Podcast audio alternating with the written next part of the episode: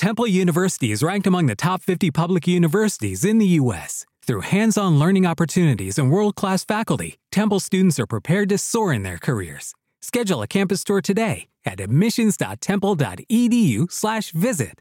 Lucky Land Casino asking people what's the weirdest place you've gotten lucky? Lucky? In line at the deli, I guess? Aha, in my dentist's office. More than once, actually. Do I have to say? Yes, you do. In the car before my kids' PTA meeting. Really? Yes. Excuse me, what's the weirdest place you've gotten lucky? I never win and tell. Well, there you have it. You can get lucky anywhere playing at LuckyLandSlots.com. Play for free right now. Are you feeling lucky? No purchase necessary. Void where prohibited by law. 18 plus. Terms and conditions apply. See website for details. Today, I consider myself the luckiest man on the face of the earth. And the 3-2 pitch. Swung on a drill to right field. Going back Sanders on the track at the wall.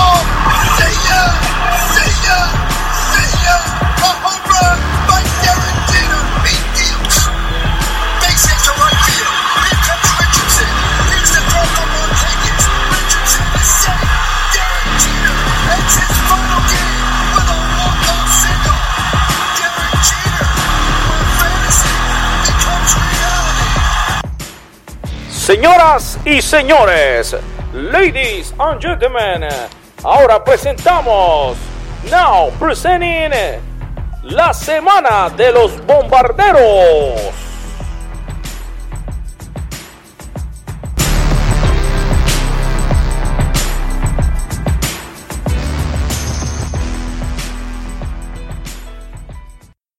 Un saludo tengan todos, familia yanquista. Bienvenidos al podcast de los Yankees en español, la semana de los bombarderos. Qué alegría estar aquí con ustedes ya en temporada de grandes ligas. Como ustedes pueden ver, la persona que no necesita presentación. Aquí está para todos ustedes la voz, el estilo, la narración y el todo. Octavio Sequera. Octavio.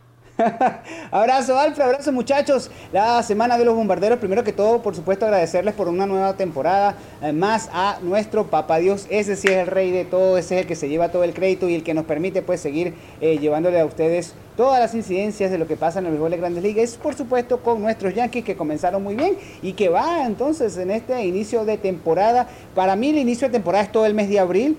Realmente eso va a abarcar todo lo que pueda acontecer en ese primer mes de campaña y no más allá de un opening day que por supuesto ustedes, ustedes tuvieron la oportunidad de entrar al Yankee Stadium conmigo, inclusive me decían algunos amigos y mi propia esposa me decía, oye, pero es que hasta se vio cuando el señor de seguridad te dijo adelante. Y yo le digo, no, es que no me dijo, no me dijo adelante a mí, le dijo adelante a todos los amigos de con las bases llenas en aquel tour recordado pues en el Opening Day, donde también vimos a Mariano Rivera lanzar la primera bola. Después, anécdotas, Alfred, eh, que te comentaba, después de esa ceremonia, entonces es impresionante como uno, eh, y eso es gracias a esta bendecida profesión, como uno... eh, ocupa la- el palco de prensa y se consigue estas leyendas comiendo como cualquier mortal. Es increíble, es sabroso y es los regalos pues que nos da el béisbol de grandes ligas y que por supuesto tenemos la oportunidad de llevárselos a ustedes. No, mira, por supuesto, en nombre de todos los seguidores de las grandes ligas de- y de, con las bases llenas, darte las gracias. Tuvimos incluso la primicia del primer lanzamiento de Mariano Rivera. Nos, nos mandaste el video. La verdad es que todo el mundo está demasiado feliz. Octavio, casi que ya, ya te puedo asegurar, eres la persona favorita de los más de 12 mil seguidores que tenemos en Facebook, más todos los que tenemos en Twitter, Instagram, en todos lados. Y bueno, una temporada, Octavio, que comienza Sí. con una victoria importantísima de los Yankees en la catedral del béisbol, un jonronazo de Luke Sí. ¿Qué te pareció ese jonrón? Bueno, tú sabes que me sentí un poquito desubicado, Alfred, porque yo no estuve, como en otros años, la oportunidad de ir a los campos de entrenamiento y realmente no sabía qué esperar, más allá de lo que yo había visto, eh, había visto por televisión. Tú sí estuviste allí en los campos de entrenamiento, estuviste haciendo mucha cobertura, hablaste con Luke Boyd. Y justamente hablaste con Luke Boyd ya en el tramo final del sprint training, con lo que es prácticamente el inicio de la temporada regular. Y eh, básicamente, bueno, es como una confirmación de las cosas que vienen. Hay algunos aspectos que no me están cuadrando mucho en esta primera de cambios y es otra vez lo tan valiente que puede ser las alineaciones que presenta Aaron PowerPoint Boone. Y le dije PowerPoint inclusive en el, en el Facebook Live que hicimos en el, el- aquel- hace ya unos días desde cuando comenzó la temporada.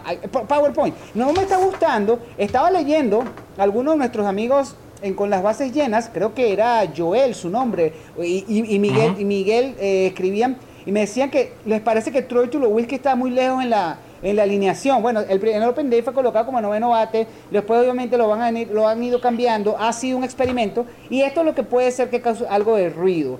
Eh, se está jugando la división la segunda, para mí, la segunda división más complicada en todo el béisbol de grandes ligas, porque creo que es una división de dos equipos, eh, a diferencia de la central de la nacional, que yo creo que hay tres y cuidado cuatro, porque uno no sabe qué es lo que puedan traer estos rojos de Cincinnati ahora en esa división central de la nacional, obviamente sumándose a los Brewers, a los Cardenales, a los Cubs, entonces creo que esa es la división más complicada. Pero regresando a lo, a lo, a- a lo de Luke Boyd, a lo de eh, Giancarlo Stanton, Aaron Judge, te digo una cosa, lo que más me gustó de la primera de cambio fue los hits, los hits, perdón, consecutivos que conectaron George y Stanton y la manera en que George está jugando a la defensiva y corriendo las bases. Eso me está encantando.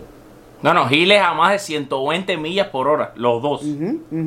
Convirtiéndose ya desde ahora, si entran ustedes y lo buscan ahí en, la, en las estadísticas, ya son hasta el día de hoy los dos batazos más rápidos conectados en, en grandes ligas. ¿Qué te parece eso? Fue increíble. Impresionante, impresionante. Y otra cosa, eh, señores, presten atención al corring de bases de Aaron Judge, ¿eh? Porque este señor cuando quiere mover las piernas las puede mover bien y puede, puede. Eh, el otro día, eh, ese día hablábamos con algunos colegas y, y me da risa. Bueno, cuidado con otro 40-40. Habrá que esperar, habrá que esperar porque en este béisbol moderno yo no sé si PowerPoint le vaya a autorizar mucho esos rojos de base cuando sabemos que en la Liga Americana no se juega esto. Sí, no, no, no, no lo creo yo tampoco. O sea, no me parece Sí. a mí tampoco que le va a dar mucho robo a Aaron Boone, a, a Aaron Josh. Ahora, eh, eh, hablando de ese line que fue uno de los temas que causó quizás un poco de polémica, ¿te parece bien que le esté dando más uso a Troy Tulowitzki que a DJ Lamegio? No, no me parece justo. Y te voy a decir por qué. Porque DJ Lemegio es un pelotero que viene, digamos, con actividad más reciente. Y te voy a ser sincero. Esa figura de que DJ Lemegio se convierta en el utility de los Yankees de Nueva York, me parece que es un, un irrespeto un campeón bate. Te ser sincero. Yo, o sea, yo, además que no se paga lo que se pagó, que no fue tanto. Pero tú no vas a pagar eh, por un utility. Para un utility el contrato que tiene eh, DJ Lemegio es una aberrosidad. O sea, creo que no existe, es una aberración. Para, para, dije aberrosidad porque me acordé de Jorge Ebro, que bromeaba mucho. Un abrazo a Jorgito Ebro, que él inventaba palabras y por eso digo aberrosidad. un abrazo a Jorgito que siempre nos sigue. Pero eso es una aberración. Sí, sí, sí. es una Desde que nos está viendo te lo aseguro. Es- no, no, sin duda. Es una aberración. Es- es- honestamente, yo creo que DJ Lemegio debería ser, eh, estar entre los planes eh, regulares, regulares de los Yankees de Nueva York. Ahora, háblame de una cosa, y esto lo vamos a enlazar un poco. Mm. Las entrevistas que yo conseguí hacer en base a lo que, a lo que, a lo que te quería Por preguntar. cierto, perdón, Una por de- cierto, perdón. Dime, Bravo, cuéntame, bravo. cuéntame, Eres cuéntame. la única persona que ha entrevistado, y te voy a decir una cosa, te voy a decir una cosa, te voy a decir una cosa, te lo voy a decir de corazón. Yo, yo sabía que esto un venía. tipo, eres un tipo muy solidario. Eres la única persona, la única persona en el béisbol de Grandes Ligas que ha entrevistado a un vendedor de maníes de un estadio de Grandes Ligas. Eso te lo va a agradecer Octavio, en nombre de la- del sindicato de los vendedores de maní. Te damos, bueno, no te damos, porque yo no pertenezco, no tengo esa fortuna. Pero todos los vendedores de maní en Nueva York están agradecidos porque entrevistaste a su protagonista, a Greg Bird. Hashtag, qué malo es Greg Bird. Ya está. Mira, de te voy a decir una cosa, Octavio, no me ofendas a Greg Bird. Vivimos un momento romántico ese día. Te voy a contar cómo fue esta entrevista. Mira, yo había terminado de entrevistar en el campo al mexicano Luis César, que por cierto, si usted no ha visto todavía la entrevista, no importa, está a tiempo. Puede entrar a nuestra página, puede entrar a nuestras redes sociales, buscar la entrevista de Luis César y la puede disfrutar. Una entrevista que me pareció excelente. Este muchacho es Sí, sí, sí. súper, súper, súper agradable. Un muchacho que Muy nos educado. abrió la puerta también es muy educado, nos, no- nos dio unas, respu- unas respuestas muy interesantes y además lo, lo va a poder conocer un poquito porque estuvimos preguntándole su comida favorita, su Eh. música favorita. Fue, fue bastante interesante. Cuando regresaba, me encuentro en el pasillo a Greg Bird comiéndose un hot dog. Te lo juro, sentado comiéndose un hot dog y un Gatorade. Le paso por adelante, me saluda, lo saludo y realmente en ese momento que lo miro me dice, eh, ¿quieres un hot dog? Así mismo. Y le dije, bueno, está bien. Fue, se levantó a una mesa donde había panes, había hot dog, me preparó un hot dog, nos comimos un hot dog, tuvimos ese momento que compartimos increíble y después le dije, Greg, ¿quieres hacer una entrevista en español para con las llenas? ¿Sabes hablar español? Porque comimos dog hablando de Cuba, vaya, fue increíble. Entonces le hago la entrevista, se puso muy nervioso, no podía hablar español, no le salía el español que sabía en ese momento. Y bueno, finalmente lo logré que mandar un saludo a con las llenas. Así que Octavio, te voy a pedir que a mi amigo Greg Bird no me le digas más esas cosas feas. Yo no estoy diciendo cosas feas, mi hermano, la verdad duele. Ese tipo está para vender. Ese tipo está. eh, Ahora, si una cosa, si va a cambiar de carrera y resulta ser que quiere ser guía turístico para todas las personas que quieran viajar a Cuba, entonces que lo llamen. Pero que no siga ocupando un roster en los Yankees, papá. Que no siga. No, y tiene unos cuantos defensores. No sé si te diste cuenta que en los posts que pusimos en Facebook, ahí habían algunos. Dale chance. Mismo es. espera. Espera. Uy, mi hermano, mira, eh, eh, la, gente, la gente no entiende.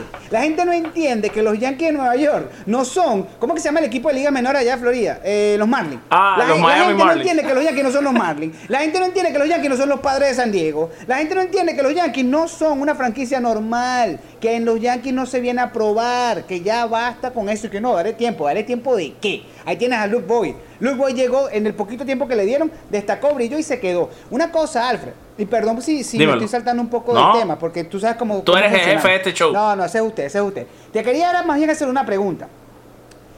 ¿Es posible que este primer mes, y por eso hablamos del primer mes, no solamente hablamos del Opening Day ni del Sprint Training, hablamos Claro. del primer mes. ¿Es posible que este primer mes sea una, un tiempo de prolongación y veamos en mayo, y tú que lo conoces y manejas muy bien este tema, a Esteban Florial? Te digo por qué. ¿Por qué? Ajá. ¿Por qué? Porque si se abre el roster, y ojo que en Nueva York todo el mundo está esperando a Florial.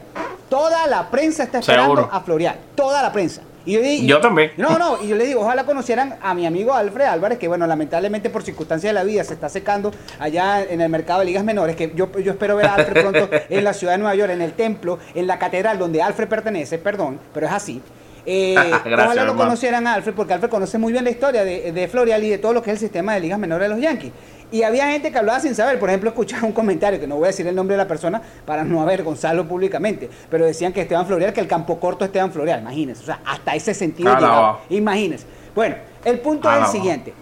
¿Tú crees que en mayo podamos ver a Esteban Florial como pasó con Andújar, que subió muy rápido? Y esto te lo pregunto en el caso de que Rick Bird no dé la talla. Y finalmente, finalmente, Gary Sánchez sea designado, Romain pase a titular del catcher y entonces ese puesto en el roster lo ocupe Florial. ¿Cómo va la evolución de Florial y si tú crees que está listo para grandes ligas?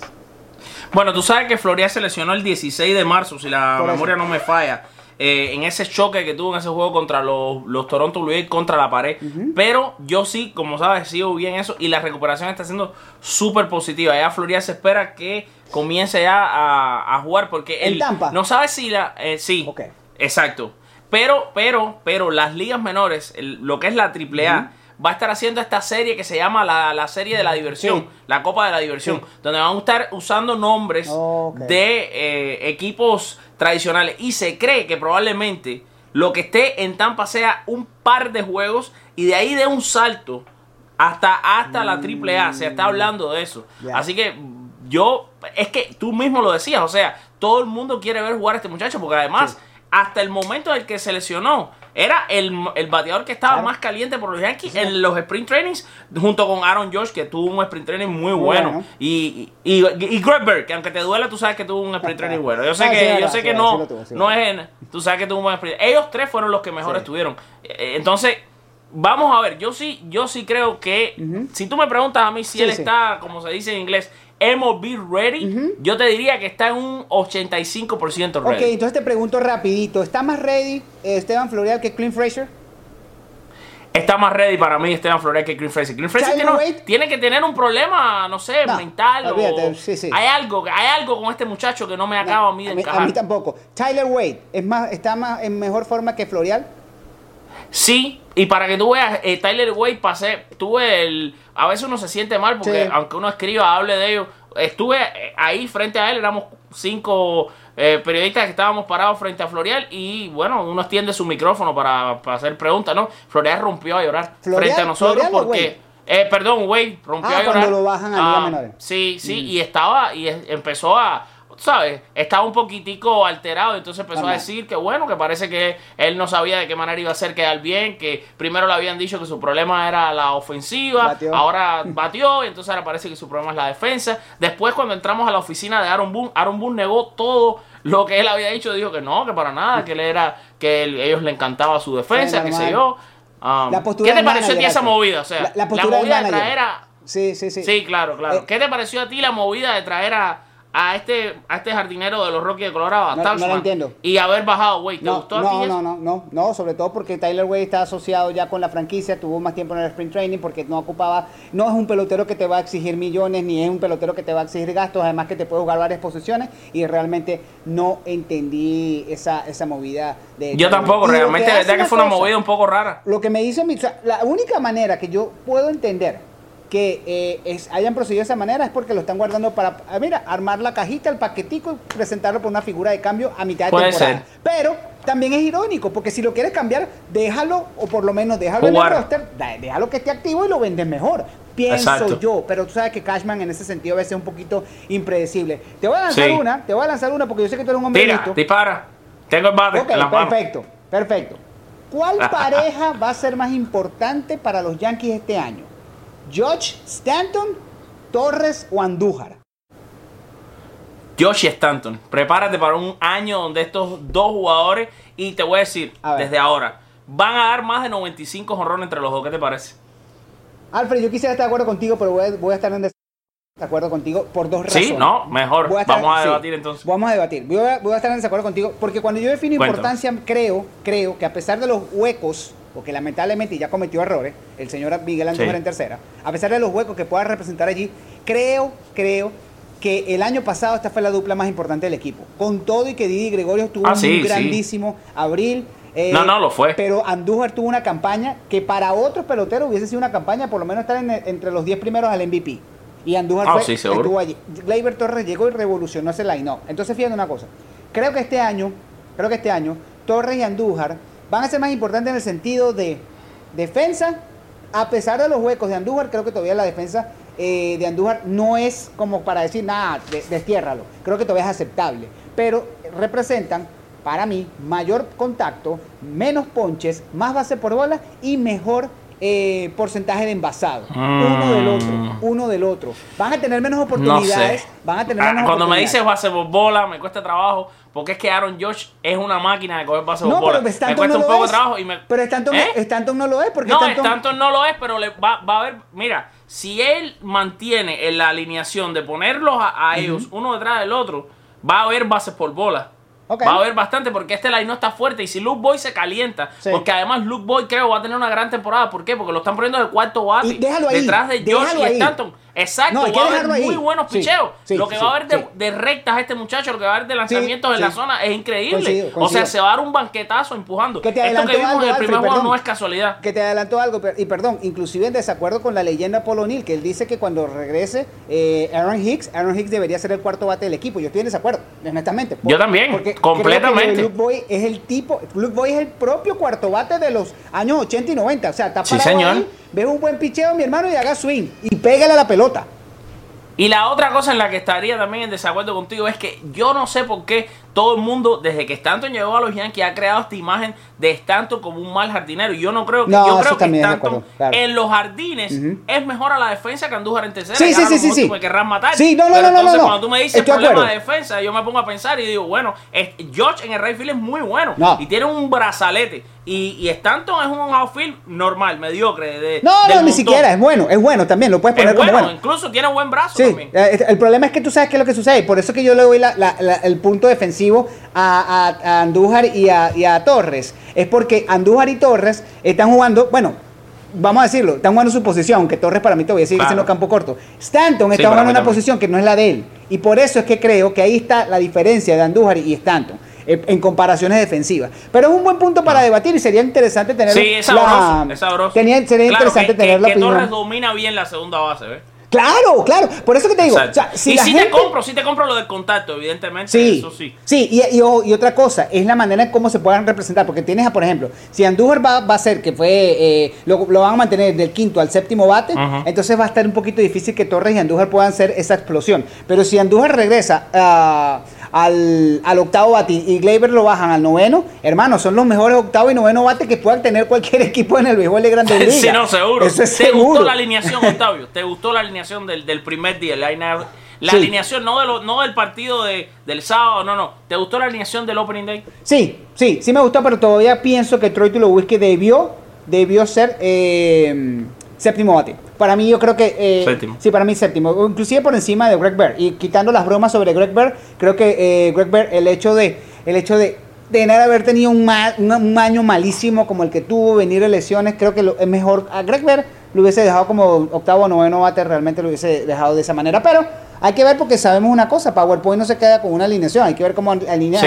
a lo largo de todo este mes. Por eso yo digo, Exacto. el principio de temporada es este mes, mayo es como más experimenta, ah, más, más- digamos para más ah, experimento en el sentido de estrategia. Junio comienzan a madurar las, las plantillas, julio el mes de los cambios y agosto y septiembre, señores, lo que esté, esté y el que no, ya sabe que tiene que planear para el año siguiente. Así yo he visto Oye, la, y la a- temporada. Y agregando una última gotica de agua en un, en un vaso que, que empezamos a llenar en el, en el programa pasado. Cuando estaba, estábamos ahí dentro de la oficina de, de, de Aaron Boone, que todo el mundo le estaba preguntando sobre el, el asunto de Tyler Wade. Yo, yo, y cuando me, cuando pude, metí yo mi, mi cuchara y la pregunta mía directamente hacia él, ahí de frente a frente, fue el tema del opener. Y me, me, me encanta y me llama muchísimo la atención la respuesta que me da, porque la pregunta que yo le hice fue, eh, señor Boone, usted, el, el- el uso del opener Ajá. sigue estando sobre la mesa.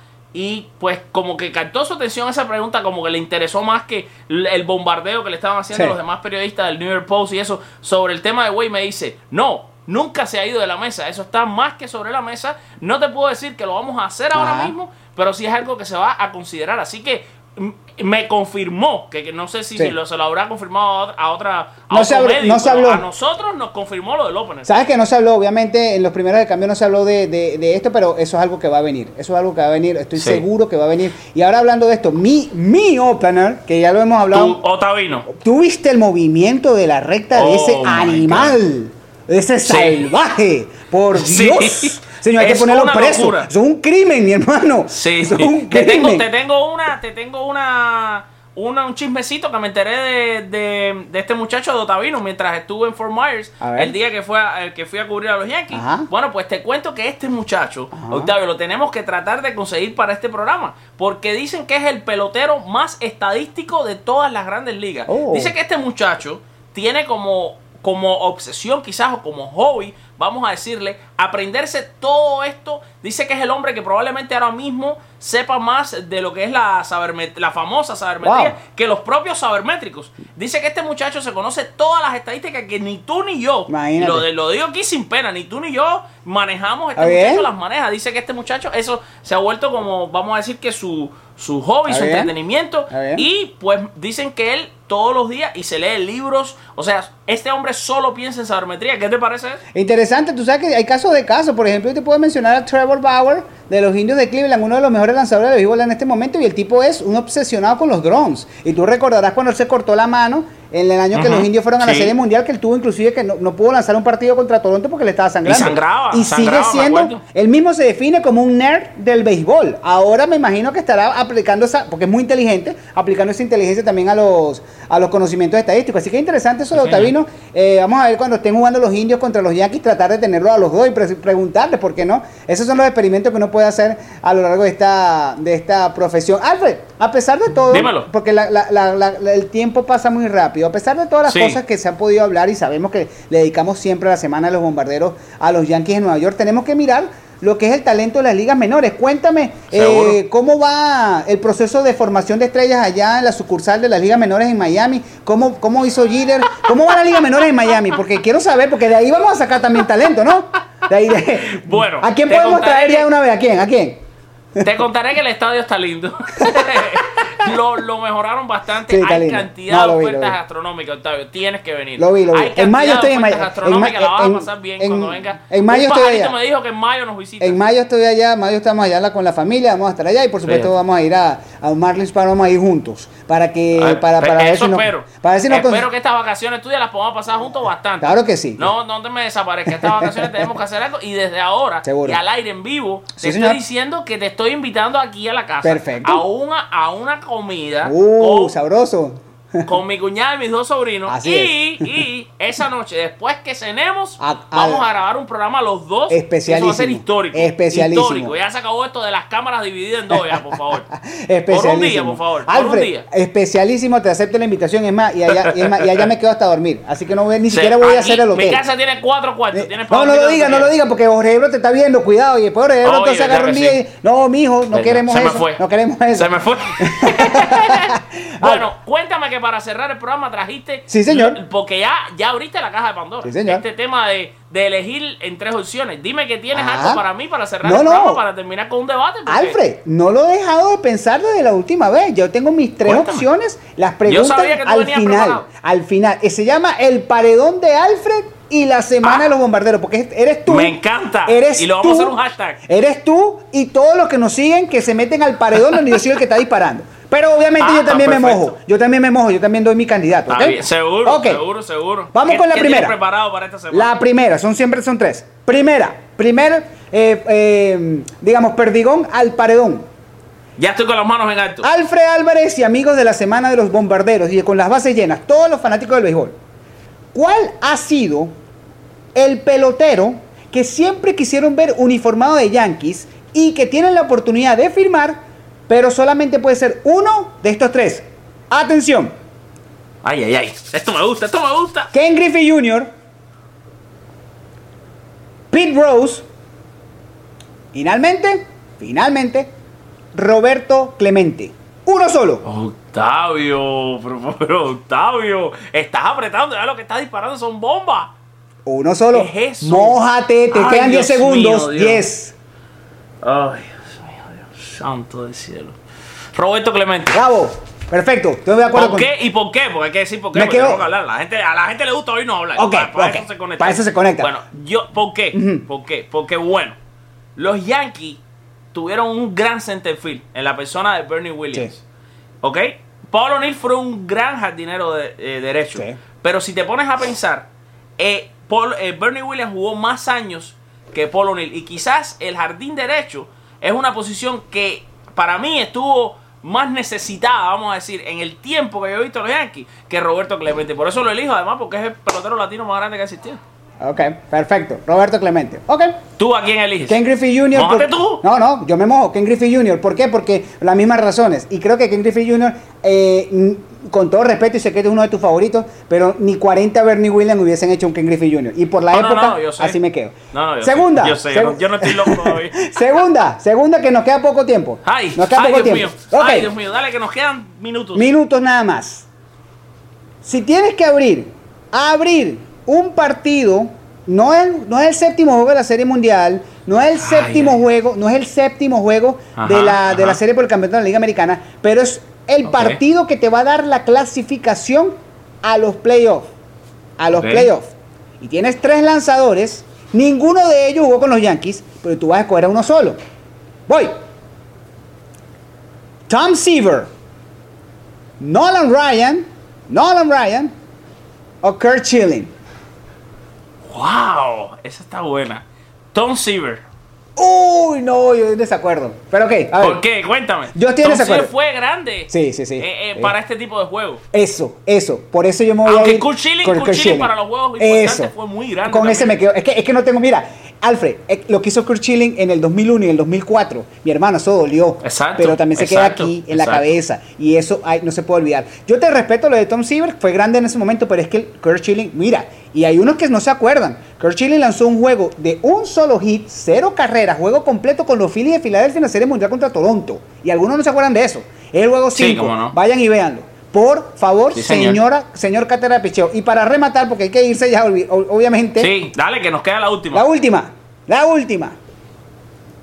¿Dónde, dónde prefieres ver jugar a los Yankees de Nueva York ganando la Serie Mundial que no sea en Yankee Stadium? Tres opciones. Tres opciones. Marlins Park. Facilita, ¿no? Porque la tiene ahí cerquita. No, pero, pero hay que pensar. Yo Marlins la Park. palabra. Ok, muy bien. Ajá. Dodger Stadium o el City Field. ¡Wow! Está buenísima esa pregunta. Mira, si te dijera Marlin Park sería porque aquí tienen muchos, muchos fanáticos los Yankees. Si te dijera, me- que me gustaría decir ese, pero me encantaría decir Dodger Stadium porque he escuchado y los que, los que seguimos el béisbol sabemos que a los equipos visitantes quizás son detrás de Yankee Stadium el- la fanaticada más hostil con los equipos visitantes. Y en el, y en el estadio de los Mets, City Field, imagínate, Claro. porque eh, eh, los Mets son los hijos bobos de los Yankees. los hijos bobos de los Yankees, Entonces, sí, exacto, entonces yo te diría que me voy. Ay, Dios Te quedas en mío, Dodger me voy Stadium. O sea, tú serías el único valiente. Tú serías el único valiente que celebra en Chávez Ravine, allá en, allá en California. En, Chávez Rabín, exacto. Ahí No, para que me maten. yo escojo, yo escojo Miami. Yo escojo Miami por dos razones. Primero, porque Aquí es safe, aquí nadie te va a ir en contra. nadie te ve en contra. Celebras, celebras localmente y salen todos los fanáticos, esos que tienen supuestamente los Marlins, con esta gorrita yankee aquí a decir, ese es mi Y equipo toda la vida. exacto, exacto. Y se acaba la hipocresía. Y se Ay, acabó la hipocresía, muchachos. Oye, muchísimas gracias. muy divertido este, Así esta es. noche, Octavio. Gracias. Mis queridos amigos, gracias, gracias a todos los que se, han- se conectaron con nosotros. Ya arrancó el béisbol, regresó la vida. Yo, yo me voy a despedir y siempre dejo que Octavio despida de último. Así que yo les voy a decir adiós, dándole las gracias, recordándoles que nos sigan en todas las redes sociales. Por supuesto, en nuestra página web, la www.conlasbasesllenas.com. Este show se llama La Semana de los Bombarderos y lo pueden encontrar siempre a través de Facebook Live y en audio. Esto es un podcast que se está grabando y lo encuentran a través de todas las plataformas de audio que existen, desde Spreaker hasta iTunes, iHeartRadio, Spotify y demás. Por mi parte, darle las gracias y siempre dejar que Octavio diga adiós con su clásica despedida que dice. Por supuesto que sí. Recuerden, señores, con Dios todo, sin Dios nada. Que Dios me los bendiga. Será hasta una nueva edición de la Semana de los Bombarderos. Alfred, te quiero, pero quiero más a esos seguidores. Y por favor, a compartir. Y por supuesto, a seguir disfrutando porque la temporada de béisbol arrancó y llegamos por todo lo alto. Abrazos. Abrazo, se te quiere. Gracias, Octavio. Adiós, chao.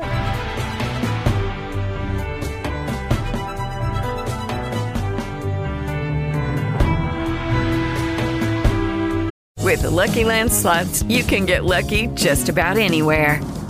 This is your captain speaking. Uh, we've got clear runway and the weather's fine, but we're just going to circle up here a while and uh, get lucky. No, no, nothing like that. It's just these cash prizes add up quick. So I suggest you sit back, keep your tray table upright, and start getting lucky. Play for free at LuckyLandSlots.com. Are you feeling lucky? No purchase necessary. Void where prohibited by law. 18 plus terms and conditions apply. See website for details.